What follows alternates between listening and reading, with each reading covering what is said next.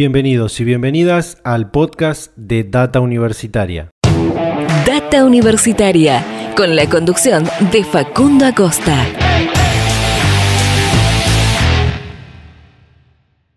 Le damos continuidad otra vez a este espacio exclusivo de podcast de Data Universitaria, este espacio que habíamos comenzado hace algunos meses atrás, en 2020, donde ya contamos con dos entrevistas exclusivas muy interesantes que los invitamos a, que las recuerden. Una es con el ministro de Educación de la Nación, Nicolás Trota, y la última que tenemos publicada es con el rector de la Universidad Nacional de Córdoba, Hugo Yuri.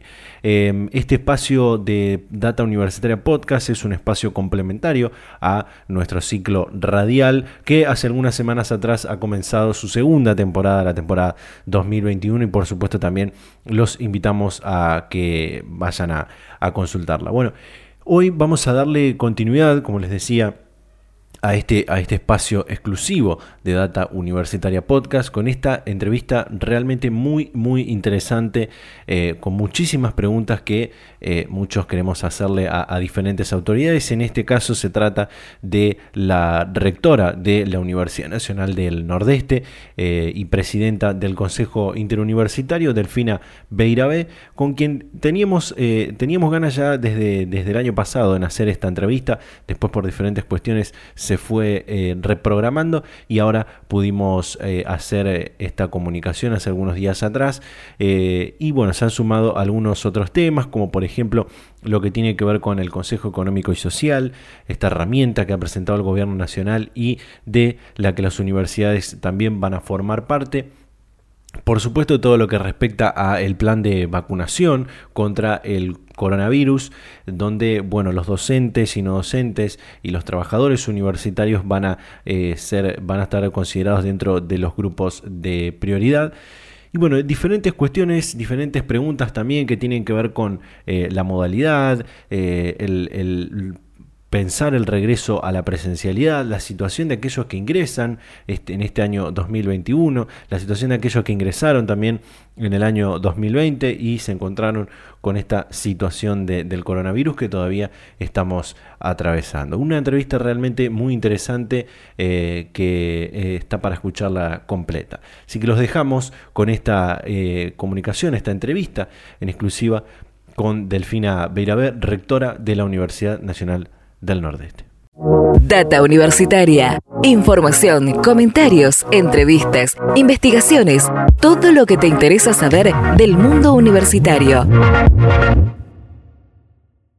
Bueno, comienzo preguntándole por eh, lo que fue el lanzamiento del Consejo Económico y Social, del que usted formará parte como presidenta del CIN, donde además estarán la, UBA, la Universidad de, Misiones también.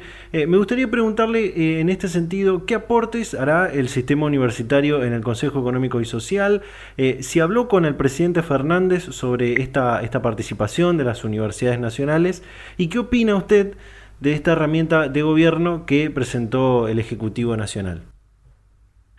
Em, bueno, en primer lugar, eh, creo que, el sistema universitario tiene un papel protagónico que cumplir en este espacio.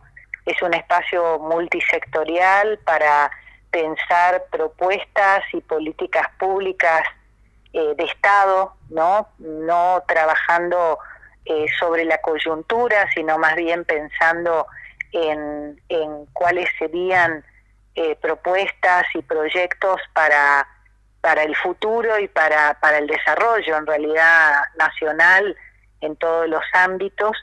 Em, el Consejo tiene previsto trabajar sobre algunos ejes, ¿no? Que tienen que ver con eh, la comunidad del cuidado y la seguridad alimentaria, la educación y el trabajo del futuro, la productividad, eh, también el desarrollo sustentable y la ecología, eh, y hay un eje relacionado con, con la democracia, ¿no? Y con, entiendo también con todo lo que tiene que ver con producir mayor calidad institucional democrática. de manera que las universidades tenemos un, abanico enorme de, producción académica, científica, eh, de investigación, de trabajo también en terreno, en los lugares donde nosotros eh, estamos insertos, y esto es todo el territorio nacional, y me parece que eso es un, es un insumo muy importante para, para enriquecer el debate, para, para también eh, contribuir a la construcción de acuerdos y de consensos informados, eh, documentados. Eh, así que yo creo que tenemos un papel importante para, para desempeñar allí. Eh, hablemos ahora de, lo que viene para, para, las universidades, para el sistema universitario. Eh, en la última reunión del Consejo Interuniversitario han declarado finalmente que continuaremos con la virtualidad en este inicio del primer cuatrimestre del año 2021. ¿Cómo piensan esa semipresencialidad o sistema mixto del que se habla? Y en este sentido, ¿qué le espera a la Universidad del Nordeste eh, con, esto del sistema, con el sistema mixto, las actividades presenciales prácticas y demás? Bueno, eh, la verdad es que en primer lugar, desde el CIN eh, formulamos eh, solo acuerdos y recomendaciones también en el sentido de que cada universidad en el marco de su autonomía está programando y está eh, tomando también sus propias decisiones, por supuesto en el marco de una situación tan excepcional como la que la que estamos viviendo desde el año pasado y también resguardando y respetando todas las medidas sanitarias que se han tomado y que se seguirán tomando eh, a nivel nacional y a nivel de cada una de las jurisdicciones pero analizando un poco la realidad y las, las posibilidades que tenemos como sistema, es decir, como universidades, eh, respecto a la vuelta a la presencialidad, lo que sí hemos pensado, y creo que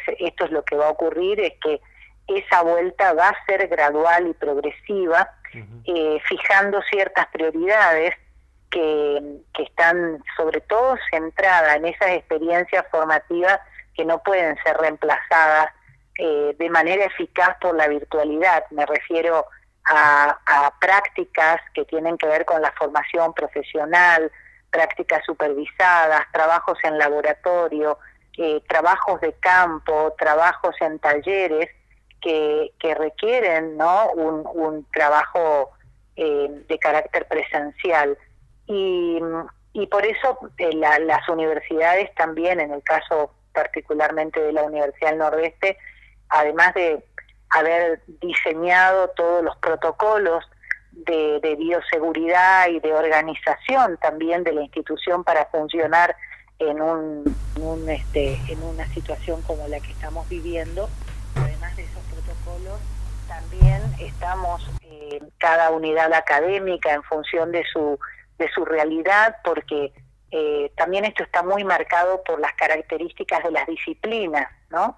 Eh, las ciencias eh, humanas están mucho más surgidas en, en, la vuelta a la presencialidad por las características de, de, las prácticas y de los contenidos que tienen que garantizar en la formación, que, por ejemplo, algunas carreras del área de las ciencias sociales, ¿no?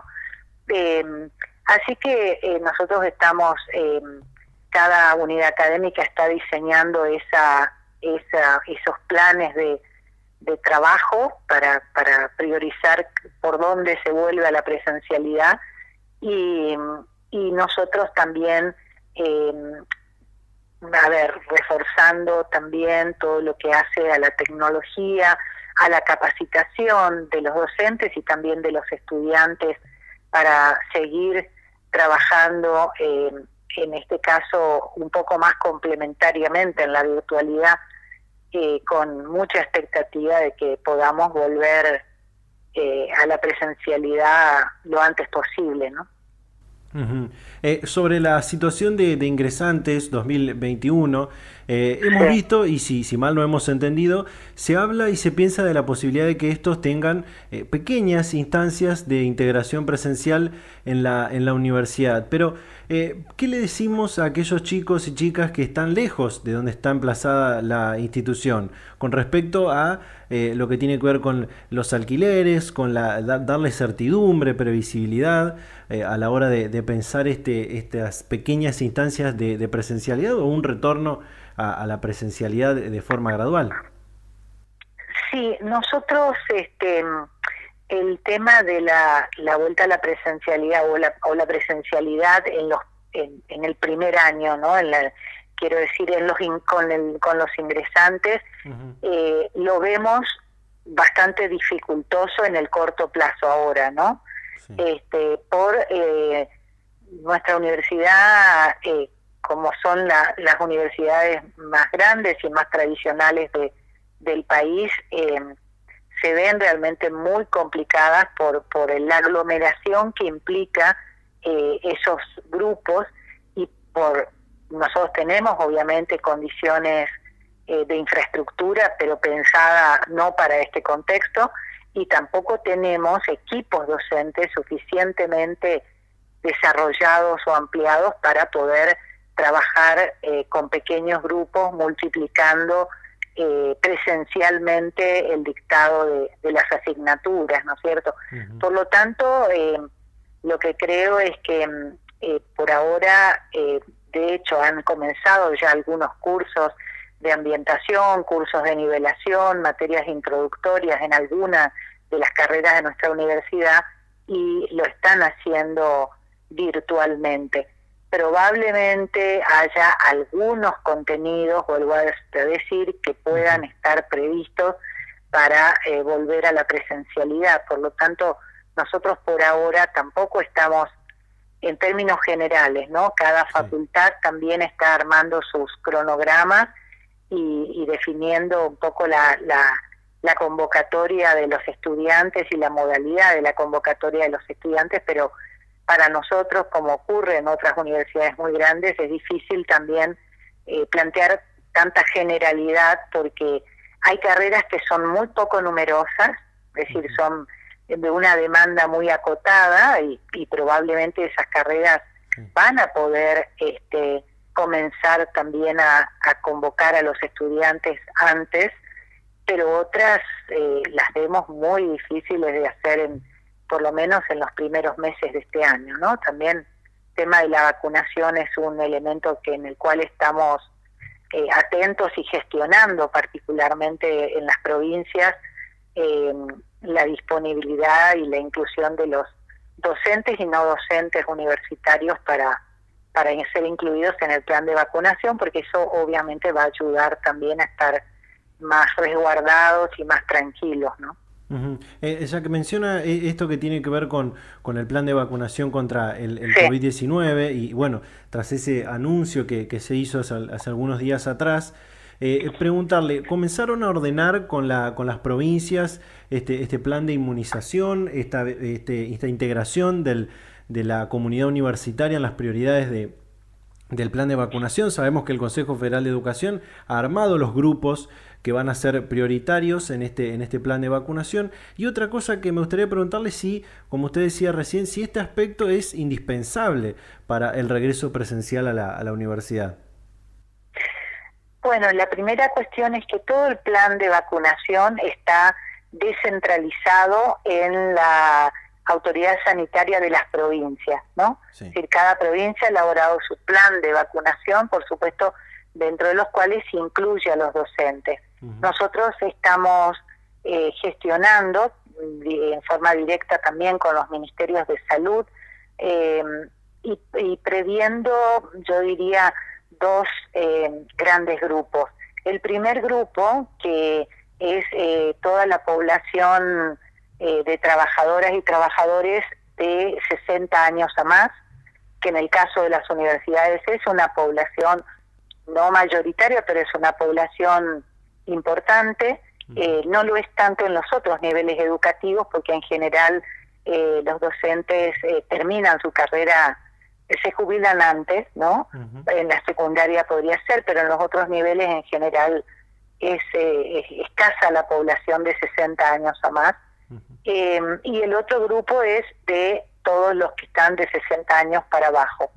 Lo que nos han solicitado es que em, esa información también nosotros la segmentemos por grupos de edades. Eh, así que eh, es una, yo creo que, que eh, vamos a poder ir a medida que obviamente haya disponibilidad de vacunas, eh, vamos a poder ir incluyéndonos, como ya ha sido incluido también mucho del personal que trabaja en servicios asistenciales de la propia universidad, ¿no? Así que eso por una parte. Y, me preguntaba si era una condición necesaria. Yo creo que mm, no es necesaria en el sentido, a ver, eh, es importante, es muy importante, vuelvo a decir, por el componente de, masividad que tiene la, actividad universitaria en general, pero también tenemos que tener en cuenta que la vacuna no evita el contagio. La vacuna lo que evita es que si una persona se contagia, no haga un cuadro de gravedad como lo estamos viendo en este momento, en algunos casos siempre también en un porcentaje, pero bueno, y, pueda bajar eh, esa, esa situación de gravedad y también la mortalidad, ¿no? O la letalidad de, de, esta, de esta enfermedad. Pero las medidas de cuidado, de distanciamiento, deben seguir eh, sustentándose porque una persona vacunada puede ser eh, un factor, puede ser, puede contagiar también. Este, así que por eso digo, es importante, pero no es suficiente, ¿no? Eh, eh, me parece importante y, por supuesto estamos tratando de que de que se pueda llegar a esta a esta vacunación también del personal lo antes posible, pero entendemos que que va a haber que mantener todas las otras medidas que, que hemos previsto ¿no? en nuestros protocolos y en el funcionamiento que de hecho está teniendo ya la universidad. Eh, quiero volver a, una cuestión que, tiene que ver con, con lo académico, porque bueno, hay, cuestiones y temas que, que se repiten mucho. Eh, y bueno, usted recién destacaba y también se destacó en esa última reunión del Comité Ejecutivo del CIN el impulso de las herramientas tecnológicas y, de la virtualidad a lo largo del 2020. Y esta es una pregunta que, se repite mucho por parte de toda la comunidad universitaria y es si esta modalidad llegó para quedarse, si se viene una educación con mayor promoción de la, de la bimodalidad, de la, de la virtualidad, de las tecnologías. ¿Qué opina usted? Yo creo que esta experiencia que hemos hecho aceleró algunos procesos que en los cuales en nuestro país eh, estábamos bastante demorados, ¿no? Eh, por ejemplo, porque acá me parece que no hay que, yo, yo correría la, la dicotomía entre presencialidad y virtualidad como, como algo que, que de una opción a la cual hay que recurrir o, una u otra.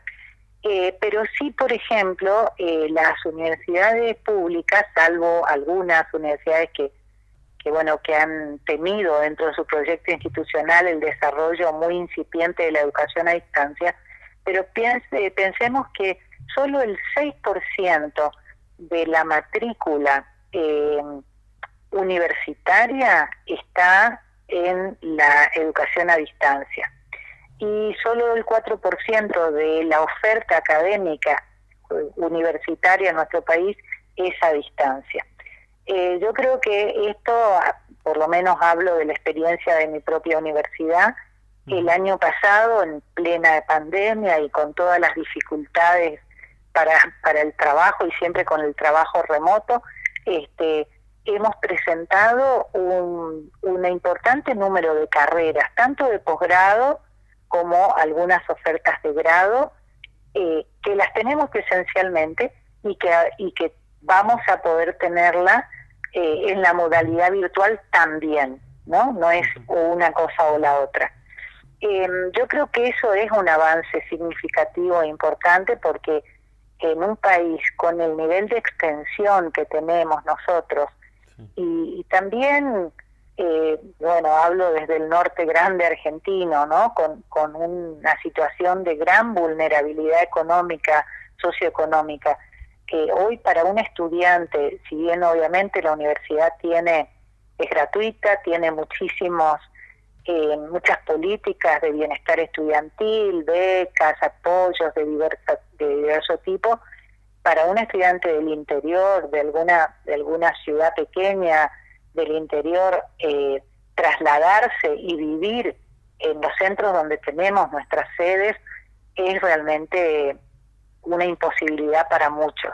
Eh, así que yo creo que la educación a distancia es una alternativa que tenemos que promover y tenemos que potenciar. Y después, eh, sí yo creo que habíamos avanzado bastante en la complementación de, del uso de las tecnologías para la enseñanza presencial, em, pero no habíamos explotado toda la potencialidad que, tienen esa, esas herramientas. Y yo creo que em, vamos a tener, por supuesto, una, vamos a seguir manteniendo la presencialidad, yo no dudo, porque ayer hablaba con algunos decanos de mi, de mi universidad y hablábamos que la presencialidad no solo tiene importancia y significación en la actividad estrictamente académica o de formación profesional, sino para nosotros tiene un componente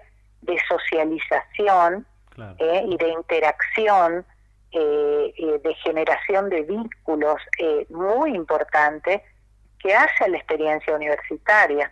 Y por eso incluso pensábamos, bueno, deberíamos estar pensando en ciertas vueltas a la presencialidad, pero a la vuelta a otro tipo de actividades que le podamos ofrecer también a nuestros estudiantes para el encuentro, para la socialización, para, bueno, generar esas redes y esos vínculos en, entre los estudiantes que es tan importante, ¿no?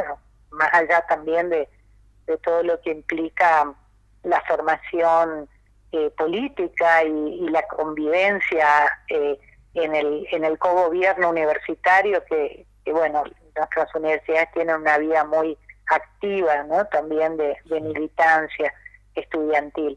Así que yo creo que, en realidad la virtualidad sí, creo que ya estaba, eh, se va a profundizar, me parece, y se va, y yo creo también que va a ser un factor importante para em, generar una reflexión y una, una, algunos cambios que también nosotros necesitamos hacer en los contenidos, en las metodologías de enseñanza, en una actualización que la universidad también está requiriendo.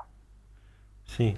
Eh, rectora, voy a cerrar con esta pregunta. Es una pregunta eh, muy interesante y se la hemos hecho a otras autoridades universitarias y ha arrojado también respuestas muy interesantes. Y tiene que ver con qué aprendizaje institucional o qué cambios le trajo tanto a usted como autoridad universitaria, como docente, a su universidad, al sistema universitario en general, la experiencia de lo acontecido durante el 2020. Bueno, a ver, creo que son diferentes experiencias, ¿no? Sí. Por un lado, eh, también eh, poner en el, en el centro de, de la escena eh, la preocupación por el, por el bienestar de la salud de la comunidad universitaria, cosa que no era un, un elemento a considerar en, en la convivencia, ¿no?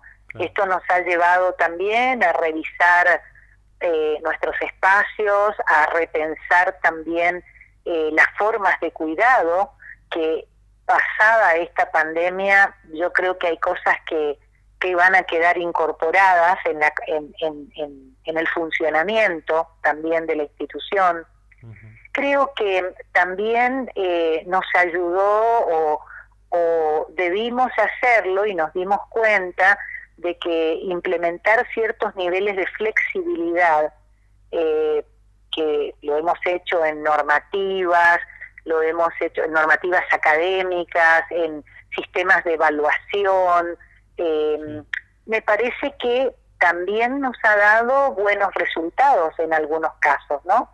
Eh, no eh, apartarnos un poco de la homogeneidad con la que siempre pensamos eh, los sistemas. Me parece que eso también es un aprendizaje eh, interesante de, tomar. Y por el otro lado, tuvimos que inventar muchas formas para sostener prácticas y, por ejemplo, ¿no? la realización de eventos académicos, eh, congresos, em, em, eh, y, se ha dado una multiplicidad de, de actividades muy ricas con la posibilidad a veces de tener interacción con personas que están en el otro lado del globo, ¿no? del planeta, y, y con una accesibilidad que no lo hubiéramos podido tener tampoco por el, por, el beneficio del uso de las tecnologías, ¿no? Yo he tenido, bueno, como presidenta del CIN, numerosísimas reuniones internacionales con colegas y con rectoras y rectores y funcionarios y ministros de muchos lugares donde el nivel de socialización que hemos hecho de esta experiencia también ha sido muy rica para, para repensar nuestras propias instituciones, ¿no? Eh, yo estoy dando obviamente todas eh, eh, todo lo que ha significado un aprendizaje positivo, ¿no? Ejemplos de aprendizaje positivo. La, la movilidad virtual, por ejemplo, todavía, digamos, eh, eh, no es no es este muy masiva, pero es una alternativa para que la movilidad internacional no sea una experiencia exclusivamente para mm, muy poquitos estudiantes que pueden acceder a esa a esa posibilidad. Por supuesto no es lo mismo visitar un país, conocer una cultura desde la experiencia y desde la vivencia directa que hacerlo a través de, bueno, compartir un, curso o compartir eh, asignaturas y grupos de estudiantes mediados por, una pantalla. Este, pero, pero es también una experiencia enriquecedora, ¿no? Em, así que bueno, y también me parece que nos ha puesto eh, en evidencia la, la, importancia que hoy tienen eh, el acceso a la conectividad y el acceso a los recursos y a los medios tecnológicos para también achicar las brechas de la desigualdad, ¿no? que, sin duda eh, ha sido y, es un problema en un contexto como, como el que seguimos viviendo, ¿no? sobre todo para muchos muchas familias y muchos estudiantes que que bueno, que, que quedan excluidos por, por no poder disponer de esos recursos. Delfina, muchísimas gracias por, por este momento, por tomarse este tiempo para, para, hablar con Data Universitario, por la predisposición. Realmente muy, muy linda y muy interesante la, la charla que hemos mantenido este momento. Así que realmente muchísimas gracias. Bueno, muchas gracias a ustedes por, por la comunicación y eh, muy, me siento también siempre muy, muy cómodo porque las preguntas siempre ayudan también a, a, repensar las cosas. Así que les agradezco mucho a ustedes. Data Universitaria. Información, comentarios, entrevistas, investigaciones, todo lo que te interesa saber del mundo universitario. Las 24 horas del día y en el momento que quieras. Visítanos en datauniversitaria.com.ar. Y bien, damos cierre a este tercer capítulo de Data Universitaria Podcast con esta excelente entrevista que compartíamos con Delfina Beirabé, presidenta del Consejo Interuniversitario Nacional, rectora de la Universidad Nacional del Nordeste. Muchísimas conclusiones, por supuesto, para sacar de los diferentes temas que, fuimos abordando en esta comunicación, em, sobre todo lo que tiene que ver con, con la, modalidad de tomar y dar clases. Eh, ahora en este, en este sistema universitario que ha sufrido ha sufrido o ha tenido, mejor dicho, no sufrido porque va, esto lo va a mejorar a todo el sistema educativo, esto que pasó durante el 2020 y, todos estos cambios que se vienen de ahora en más eh, con, la incursión de la, de la tecnología y de la virtualidad.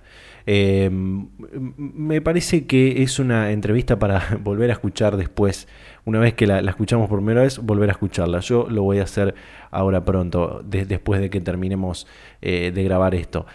así que bueno, muchísimas gracias a todos y a todas por escuchar. Recuerden que este, este segmento es complementario a nuestro ciclo radial que como les decía al principio Arrancó la segunda temporada, la temporada 2021, eh, así que pueden ir a escuchar los programas que, tenemos allí también. Por supuesto nos pueden seguir en las redes sociales, en Facebook y en Instagram, arroba data universitaria, en Twitter, arroba DT universitaria y todos los días nos encuentran en el sitio web datauniversitaria.com.ar. Así que muchísimas gracias nuevamente. Se pueden suscribir al canal de YouTube si lo están escuchando por YouTube. nos pueden seguir en este canal de Spotify si lo están escuchando por aquí.